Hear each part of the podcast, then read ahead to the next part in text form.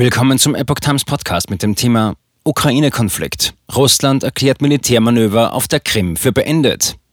Ein Artikel von Epoch Times vom 16. Februar 2022. Die russischen Streitkräfte haben nach Angaben des Verteidigungsministeriums in Moskau ihr Militärmanöver auf der Krim beendet.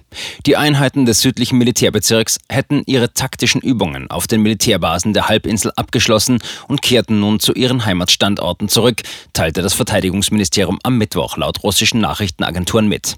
Fernsehbilder zeigten Militäreinheiten beim Überqueren einer Brücke, welche die von Russland 2014 übernommene ukrainische Halbinsel mit dem Festland verbindet. Der Westen fürchtet angesichts des Truppenaufmarschs an der Grenze zur Ukraine einen russischen Angriff auf das Nachbarland.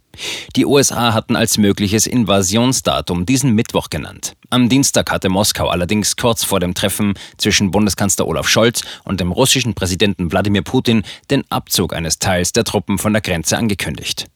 Moskau weist jegliche Angriffspläne zurück und begründete die Truppenmobilisierung im Westen des Landes mit Militärübungen.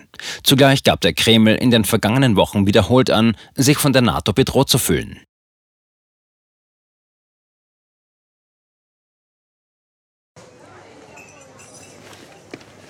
Bis Brot ich ess, des Lied ich sing.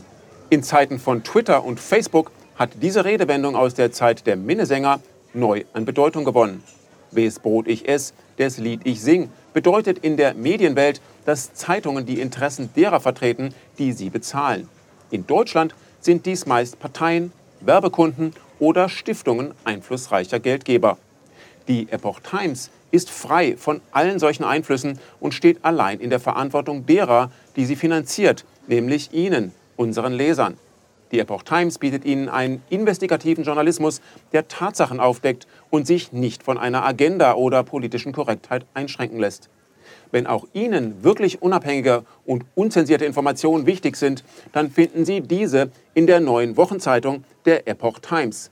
Zum Preis von nur einer Tasse Kaffee erhalten Sie nachhaltige Geistesnahrung für eine ganze Woche.